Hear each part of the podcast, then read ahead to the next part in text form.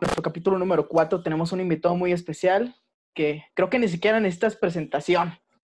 Hoy tenemos a Tony True con nosotros. ¿Cómo estás, Tony? Hola, ¿cómo estás, Fede? Mucho gusto de saludarte y gracias por la invitación. Todo bien, acá, este, echándole ganas. Para todos los que no te conocen, ¿quién es Tony True?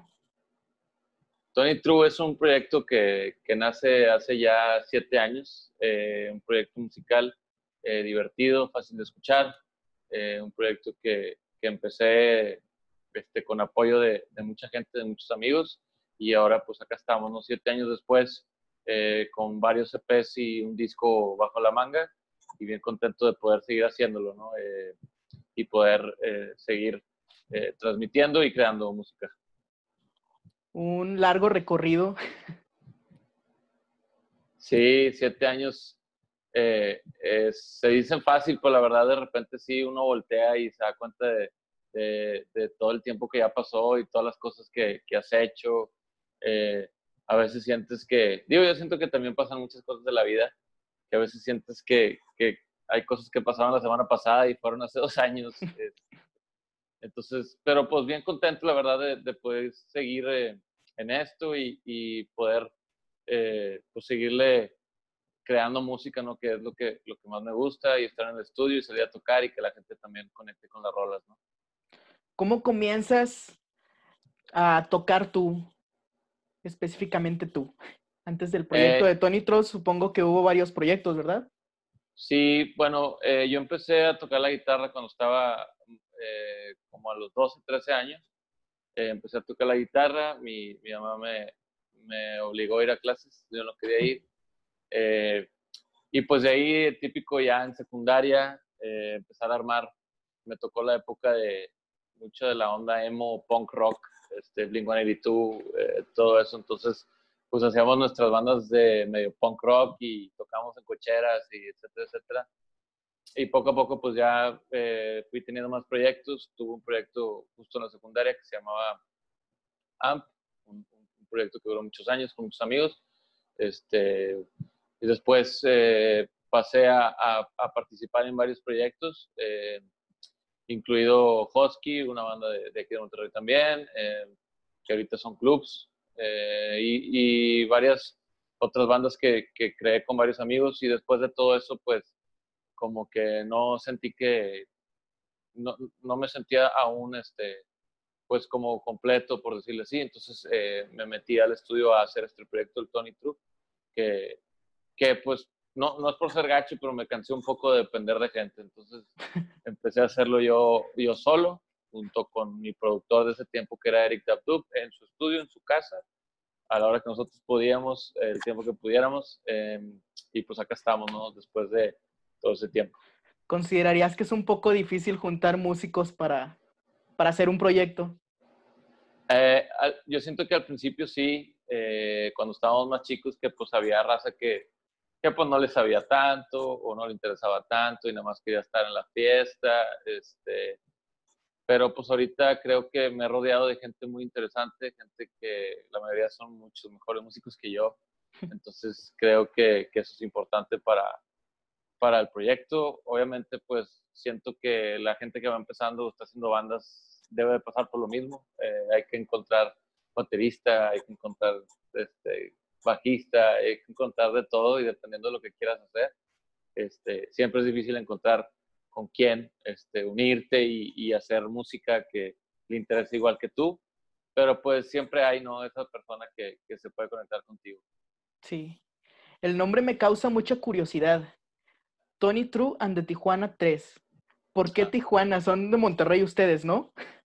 Sí, somos de Monterrey. Eh, la verdad fue una onda de, al principio del proyecto que este, mi primer disco fue en inglés y entonces yo quería como meterle algo mexicano uh, al proyecto y se me ocurrió eh, pues ponerle esto de Tijuana 3 como una referencia mexicana que pues yo creo que se entendía, ¿no? Aparte del juego de, del, de las T's, los logos y todo eso. Entonces, este, pues quise como incluir esa parte mexicana, por decirlo así, en, en, el proyecto. Y ya después el segundo disco ya lo hice en español, entonces, pues este, pues ya como que pues quedó un poco sobrando, pero el nombre se quedó y me gustó, me gustó mucho el proyecto, el nombre en sí y la gente lo, lo relaciona muy rápido y por eso pues lo dejé así, ¿no? En el camino a donde está ahorita el proyecto, ¿crees que ha cambiado mucho de cuando empezaron? ¿Cuando empezaste? ¿El camino? Sí. De cuando Pues comenzó sí. hace siete años Tony True Pues a sí, hoy en día. muchísimo, porque pues hace siete años no existía Spotify, ¿verdad? Este, hace siete años eh, todavía existían los iPods, o sea, era, era otro mundo prácticamente. Este, sí ha cambiado muchísimo, la importancia de las cosas también ha cambiado, eh, la importancia de tener más eh, es- escuchas en Spotify, es lo principal para la gente ahorita, los números, números, números, números. Este, yo trato de, mantenerme fiel a mí mismo, eh, eh, tratar de, crear música interesante, música que me guste a mí también. Eh, obviamente las cosas cambian, y las perspectivas de la gente cambian, entonces creo que, que lo importante en, en el camino, como dices tú, es mantenerte eh, fiel a ti mismo y obviamente adaptarte, ¿no? No, no cerrarte a, a de que, ay, no, yo no voy a tener esto porque eso no es mi onda. O sea, si quieres, si quieres seguir en, en la, en, en adelante y, y, mantenerte vigente, tienes que acostumbrarte y adaptarte a, a, a lo que está pasando. Los ¿no? cambios.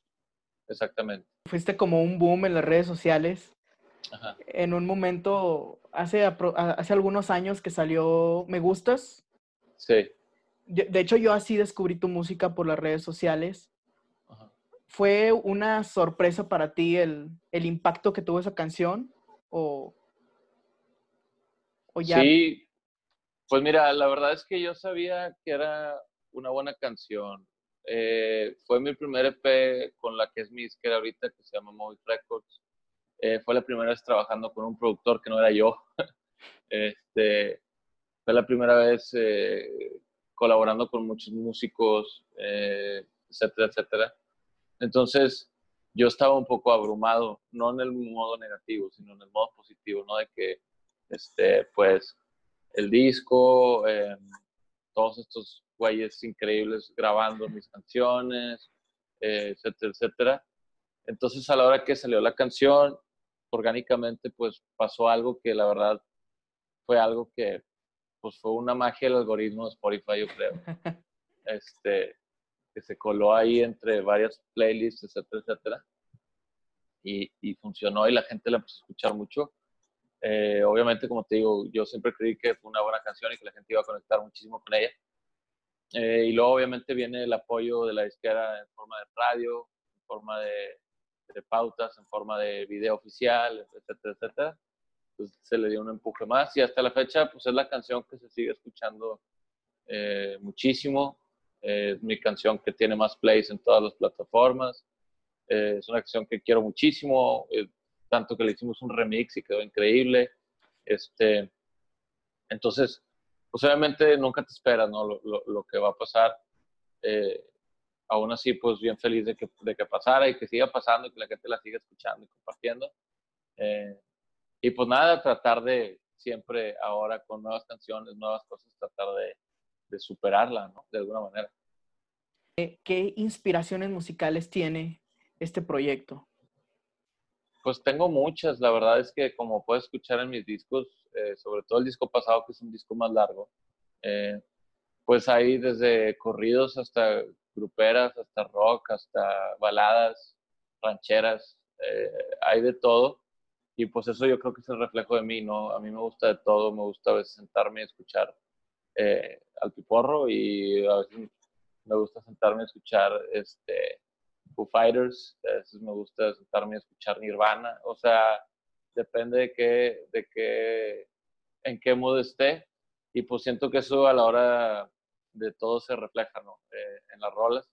No necesariamente te voy a decir, me gusta esto, esto y esto, o sea, es imposible eh, para uh -huh. mí decirte, porque aparte ahora con la velocidad de la información y todo, pues cada dos días eh, descubres una banda nueva o una rola nueva y, y, y, y te gusta y, y, se vuelve favorita, etcétera, etcétera.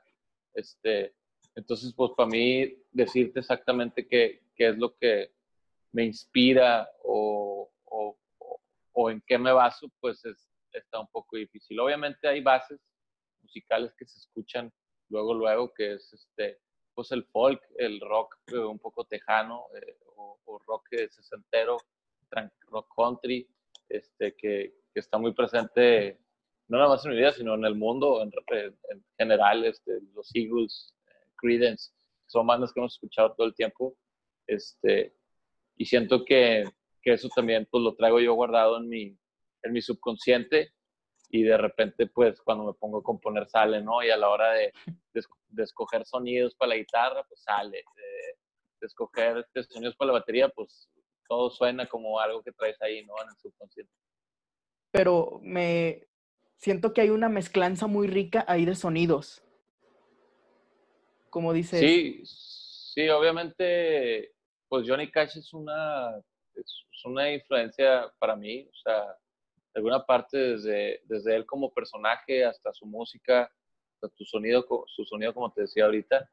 Y la verdad es que yo siempre he dicho que la música norteña y la música country son, son primos. Además que uno vive en Estados Unidos y el otro vive acá.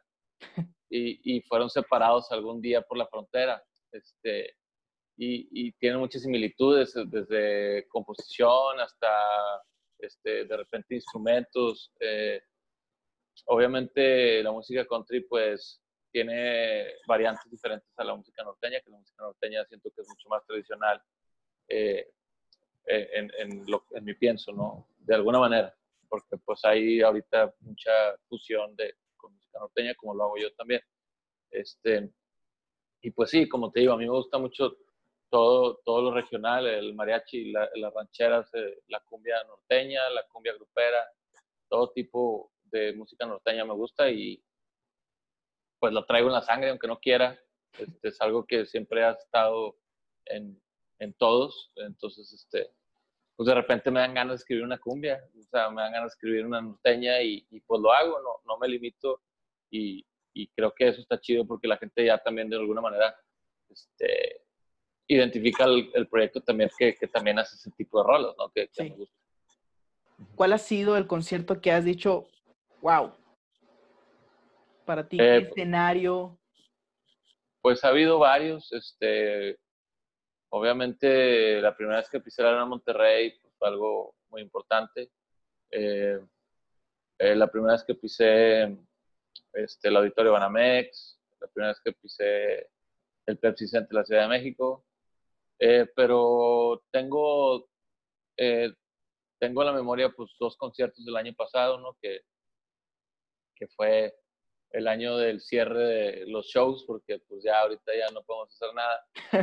este, tengo en mi cabeza muy presente el show de Lunario, eh, del 10 de octubre del, año pasado, que fue un show muy divertido, eh, me encantó ver a todos mis amigos ahí, eh, prácticamente fue la primera vez que toqué con los Tijuana 3 en el DF, este, la producción era exactamente lo que yo quería, este, la gente extasiada y pasándola tan bien como yo, y también guardo mucho en mi memoria la presentación del disco aquí en Monterrey, que fue el 29 de noviembre, en el Metapatio, que tuvimos un sold out ahí, este, más de 300 personas, y pues todos cantando, todos sudando, es un lugar muy, muy, muy cerrado, este, entonces fue un concierto muy íntimo y muy divertido, y, y ese concierto yo creo que, que, estuvo muy, muy bien, muy, muy, muy divertido y, y muy importante, de hecho. Especial. Pues sí, muy especial porque de hecho llevamos a alguien a que grabara y, y de, ese, de ese footage sacamos el video de lo que es Te Volveré Canción, que, está en mi canal de YouTube, que ahí se ve pues, más o menos lo que se vivió ahí con la raza, ¿no? Ahorita mencionabas el año que, que cerró los conciertos presentes. ¿Cómo ha sido para ti adaptarte a este momento? He visto que estás haciendo algunas sesiones acústicas ahí en YouTube. ¿Ha sido difícil para ti adaptarte a la situación que pasamos ahorita? Pues sí, de alguna manera tenía varias cosas planeadas, entre ellos el Pal Norte, eh, entre ellos ir a South by Southwest, un festival en Austin, Texas, este, varias cosillas que, que queríamos hacer eh, allá afuera en el mundo real. Eh, ahora pues afortunadamente y desafortunadamente en diciembre, cuando regresé de gira, eh, decidí entrar al estudio y, y, pues terminar cosas que tenía pendientes, este, grabar videos, etcétera, etcétera. Entonces sin querer pues tenía yo planeado el año de todos lanzamientos. Como te platico, lanzamos eh, Te Volveré Canción en febrero, el, el video. En mayo lanzamos Espero con René, otro video de parte de mi disco de Antonio Sincero. Este, eh, ahora en julio eh, lanzamos eh, Compa Fiel con Lola Club, este, que también se grabó aquí en Monterrey. Quisimos grabar video, pero no se pudo por, por todo esto.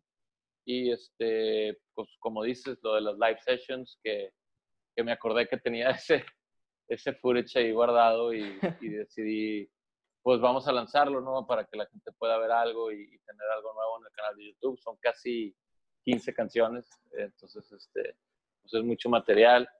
Eh, y próximamente, ahora en septiembre, voy a lanzar un, un, pequeño EP de cuatro canciones, que son canciones viejas, pero versiones acústicas con duetos. Entonces este, va a estar bueno ahí la, la onda, ya, ya en agosto, en, en, en septiembre espero lanzarlo y, y, por ahí también hay un videito que sí alcanzamos a grabar. Entonces, pues he tratado de, de alguna manera este, mantenerme activo con eso, ¿no? Tratar de seguir con los, con los lineamientos que teníamos de lanzamientos, que, que aún así, pues algunos se entorpecieron por, por cosas que quedaron pendientes, pero bien contento de, de poder tener todo este material, la, la verdad, y, y, mantenerme vigente, ¿no? Y que la gente no, no se voltee para otro lado. Este, ahorita, pues estoy activo y estoy lanzando cosas que, que la gente puede ver y puede disfrutar junto conmigo y obviamente tratando de, de hacerlo con la mejor calidad posible, a pesar de todo, ¿verdad?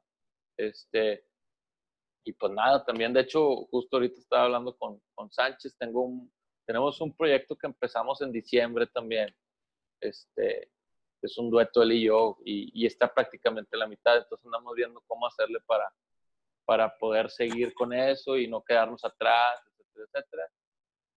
Y pues jalando, ¿verdad? Porque pues no hay de otra, si no, si no uno se, se llena de, se oxida y, y, luego ya no es lo mismo, ¿verdad? Tus duetos, ahorita hablas de tienes un dueto con René, René, para quien no le conozca, un artista fenomenal también de la ciudad de Monterrey, y con Lola Club, ¿verdad? ¿Cómo ha sido trabajar sí. con Lola Club y con René? Mira, pues con René, este fue diferente porque con René es una canción que yo ya tenía hecha. Este, es una canción que este, yo quería un dueto y, y, me parecía este, muy divertido hacerlo con una mujer, porque sentí que ella también podría sentir eso. Esa canción yo la escribí pensando en que algún día me iba a ir de gira, iba a dejar mi casa, iba a dejar a mi gente, este, y de eso habla la canción. Y yo sé que a René pronto le va a pasar eso. Entonces, creo que podía este, congeniar padre con la canción y obviamente pues la exponenció a, a un nivel muy padre, este, quedó increíble, mucho mejor de lo que yo pensaba. Este, y pues nada, obviamente grabamos el video muy divertido, que es un road trip de los dos en una moto, está, está muy padre, la gente gustó mucho, es una canción muy amorosa, pero también pues una canción de amistad, entonces este, pues ahí este, varias, varias maneras de, de verla, ¿no? Y con Lola Club fue diferente, Lola Club eh, veníamos de una gira de casi medio año, eh, por toda la República.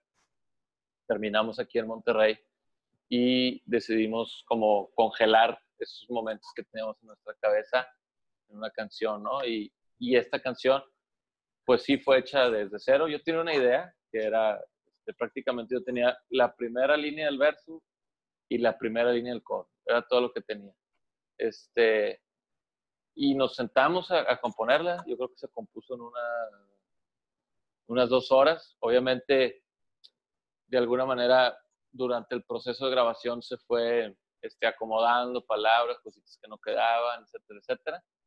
Pero creo que, que quedó un resultado muy padre. Fue una rola que produje yo. Eh, ahí estuvimos en el estudio dos, tres días pasándola bien, llenos de amigos.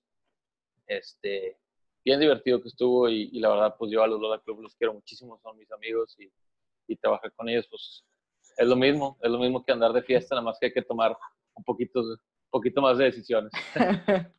hay que tomar un poquito menos y un poquito más de decisiones. Exactamente. ¿De dónde surge o cómo, cómo fue el proceso de hacer Antonio el Sincero? Eh, ¿La canción o el disco? El disco. Ah, pues mira, eh, nace como el disco pasado, con Sánchez tenemos un proceso de, de, este, de pues como de, preproducción. Obviamente yo las canciones siempre las tengo hechas desde antes, eh, las tengo de miadas así en mi celular, eh, guitarra y voz. ahora llevaba varios tiempos sin grabar, entonces tenía muchas canciones, tenía unas 20 canciones este, terminadas. y nos sentamos, se las pongo este, para que las escuche. Y, este, y ahí decidimos durante varios tiempos, este, no obviamente se deciden luego, luego, no, estaba muy difícil, pero se decide que cuáles sean las, las indicadas ¿no? para grabar. En la vez pasada, en el disco Tony True EP, pues fueron este, menos escogidas, fueron seis nada más. Este, y ahora para este disco, como eran tantas y, y Sánchez quería contar, este, y yo también de alguna manera hacer un Tony un poquito más nostálgico. No sé si te diste cuenta, el disco pasado es un poco más feliz, este disco es un poco más nostálgico, hay rolas un poco más tristes. Este, entonces, por eso decidimos hacer un disco más largo, de nueve canciones, este, incluir varias que, que, creíamos que ya tenían varios tiempo ahí guardadas y, y, creíamos que ya, ya necesitaban su, su espacio y su tiempo. Este, y pues nada, este, nos metemos al estudio, eh, ya bien escuchadas las canciones, entonces ya es mucho sobre la marcha, ¿no? Eh, nos gusta trabajar mucho así, sentir la magia del estudio, estar escuchando la canción, oye, si le metemos esto, oye, si le quitas esto, oye, si le pones esto, entonces este, poco a poco va tomando forma y luego ya al final este, vamos viendo qué está terminado, qué no, y, y se decide el orden y ya se lanza el arte y se lanza. Muy buen álbum. Sí, como dices, más, menos feliz. Sí. Pero buenísimo. Ah, para ti, ¿cómo es la vida? Para ti, ¿cómo es vivir como músico? O sea, el hecho de estar de gira, el hecho de pasarla en estudios, en qué es lo bueno y qué es lo no tan bueno de eso. Pues mira, hay muchas cosas. La verdad, eh, lo que me dedico me gusta muchísimo, es muy divertido, conozco gente increíble, este, viajas por muchos lugares, ves muchas cosas. Este, obviamente lo duro es estar lejos, eh, lo duro a también es estar en el estudio mucho tiempo, la verdad yo disfruto mucho, pero a la gente que, que no está contigo no lo disfruta tanto, este, que te encierras ahí 10, 12 horas y no saben de ti. Este, pero la verdad es que soy una persona muy feliz, siempre lo he dicho. Me gusta mucho lo que hago. Soy muy afortunado de poder hacer lo que hago, de que la gente sí me escuche, de que la gente sí me pele, de que la gente sí me contrate, de que sí se metan a seguirme a mis redes. Este, sé que ahorita es muy importante eso. Que sigan y que te vean y que comenten, etcétera, etcétera. Este, y pues nada, la verdad es que bien contento de, de, como te digo, después de siete años poder seguir haciendo esto. ¿Tienes algún proceso al momento tú de estar en el estudio? ¿O? No, la verdad es que tenemos la, la, facilidad de que la disquera tiene un estudio. Entonces, este, tenemos mucho tiempo de sobra. A veces, a veces hasta es más el tiempo que no estamos haciendo nada que el tiempo que estamos haciendo. Este, pero la verdad es que estar en el estudio para mí es lo más chido, Me divierto muchísimo, me divierte mucho crear. Este, no, no tengo un proceso en sí, pero pues sí, este, pues sí, se sigue algo muy normal, ¿no? Grabas maqueta, eh, grabas batería, grabas bajo, etc. Un orden así muy, típico, pero nada fuera de normal. Dices que te gusta mucho crear. ¿Algún proceso compositivo que tú tengas o cada canción surge de manera diferente?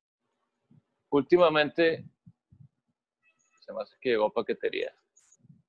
No, la verdad es que, o sea, un proceso así hecho no, no tengo. Eh, sé que hay gente que sí, yo no, no, no lo hago así. Eh, muchas rolas eh, parten de melodías, muchas rolas parten de ideas, muchas rolas parten de pedidos, este, muchas rolas este, parte primero la guitarra y luego la letra, este, y al revés también. Entonces, este, pues no hay como un proceso así exacto de, cómo componer en mi caso.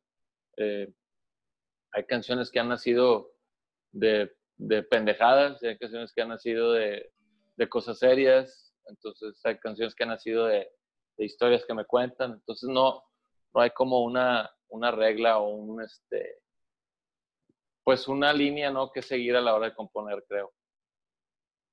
Es como que cada canción va surgiendo de, de manera diferente. Exactamente. ¿Qué es lo que más te emociona aún hoy en día, después de siete años, de hacer música?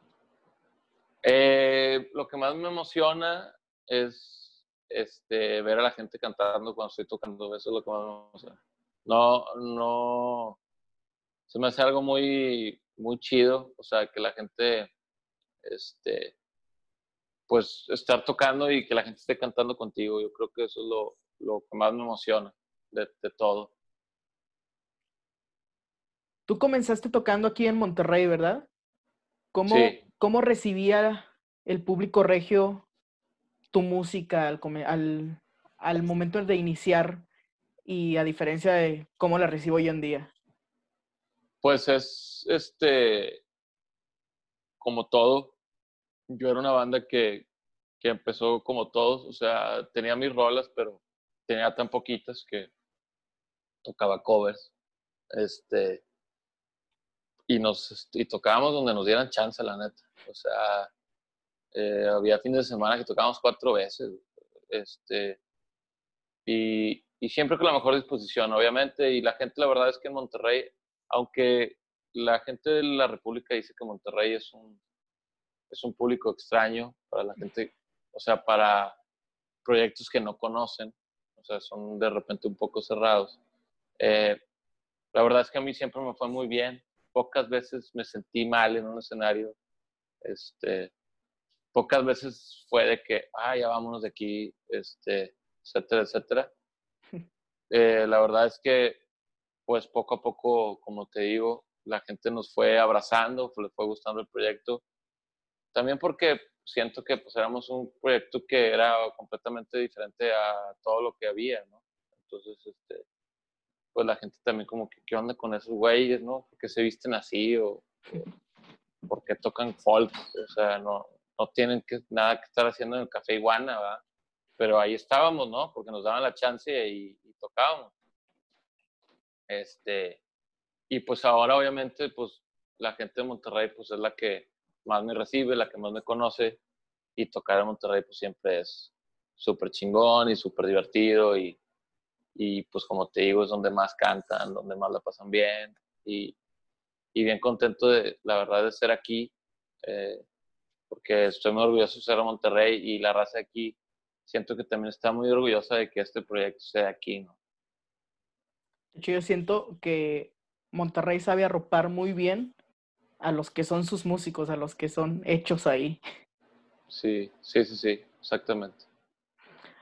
Ahorita, ya a siete años de distancia, ¿qué es lo que viene para Tony True en, y And the Tijuana 3, 3 en un futuro? Pues mira, ahorita, como te contaba, estoy pues eh, planeando estos lanzamientos, ¿no? El, el, las, las, live acoustic sessions, que esas pues ya van a estar en mi canal de YouTube. Eh, el EP que te platico de los duetos. Eh, el proyecto, espero poder terminar el proyecto con Sánchez. Eh, y pues nada, también espero a ver si tengo chance de, de hacer algún live eh, un concierto bien hecho, con producción y todo, y que la gente pueda disfrutar bien. Este, hay varios planes, ¿no? A pesar de la contingencia, eh, tratar de seguir vigentes y tratar de, de, de, este, pues de seguir adelante. Eh, ojalá también me dé chance de, de, meterme al estudio y grabar algo, eh, grabar algún, algún par de canciones o alguna otra colaboración, no sé Eh, por lo pronto estoy concentrándome en esto que, que, ya tengo más o menos hecho, que hay que ir lanzando y ya veremos qué, qué más se nos ocurre para ir grabando o, o a ver qué, a ver qué, qué más podemos hacer con los recursos que tenemos. Para terminar, el camino del independiente. ¿Cómo es el camino de un músico independiente en la industria de la música? Pues mira, yo creo que en estos tiempos es la única manera. Eh, obviamente estar con una disquera, y estoy con una disquera, una disquera independiente, estar con una disquera te, te ayuda, eh, tener un equipo de trabajo que, que te pueda apoyar en varias cosas que tú no sabes qué hacer, tú no sabes hacer, este, pero pues ahorita ser músico independiente es saber hacer todo, saber grabarte, saber editar videos, saber editar audios, saber, eh, saber el ilustrador, saberle a, a, varios instrumentos también, porque a veces no puedes contratar este, músicos. Este, y la verdad es que pues tengo muchos amigos independientes que les va muy bien y, y creo que ya con la facilidad que tenemos del internet y del Spotify, de que tú solo puedes subir tus cosas, etcétera, etcétera, YouTube, pues prácticamente te puedes hacer una carrera tú solo. Este, obviamente con algunos recursos limitados, pero de alguna manera sea redituable, ¿no? Este, sí. Pero pues sí, la verdad es que ser independiente es eh, fregarle, fregarle, fregarle y, y, y, hacer tu nombre y, y que la gente pues te vea, ¿no? Y, que, y que vea que le echas ganas y que no eres una persona que, que está en su casa echada, ¿no? Que, se vea que, que le puedes, que, que, brindas y que le echas ganas y que todo lo que están viendo es esfuerzo tuyo, ¿no? Y, y pues echarle ganas, o sea, no rendirte si en verdad esto es tu pasión, eh, echarle ganas y, no rendirte. Echarle ganas y no rendirte, exactamente. Tony, ¿dónde te podemos seguir en redes sociales. Redes sociales. Este, como Tony True Oficial, Tony con Y, TRW de verdad oficial en Facebook, Twitter e Instagram. Eh, cualquier cosa ya andamos. También está mi canal de YouTube, que le ponen Tony True y les va a salir. Eh, tengo más de 60 videos en ese canal, entonces, este, pues se puede echar un buen clavado y próximamente va a haber más videos. pues ahí se puede echar un buen clavado a, a escuchar qué es lo que hago, eh, musicalmente y visualmente, porque también muchos videos son idea mía y, producción mía, entonces este, para que chequen bien ahí qué onda con, con, con Tony True. Y pues gracias Fede por, por, la plática, me gustó mucho platicar contigo y ojalá nos podamos ver y pronto y, este, y pues platicar más. Mucha, muchas gracias por aceptar estar aquí hoy y bueno, para todos los que no lo conocían y para todos los que sí lo conocían, que de hecho muchas de las preguntas ahí fueron surgiendo con muchos, varios amigos que tengo que son fans tuyos. Ah, qué chido. Que hay de que, ah, pregúntale esto, pregúntale esto. Pues aquí tenemos a Tony True para todos ustedes. Vayan y síganlo en Spotify, Instagram, YouTube, para que descubran su música y sigan consumiendo buena música del norte. Gracias, gracias. Muchas gracias a todos en modo aleatorio. Esto este fue el capítulo 4. Tuvimos a Tony True, un invitado bastante especial. Y pues bueno, nos veremos en el próximo programa. Muchas gracias. Nos vemos, cuídense.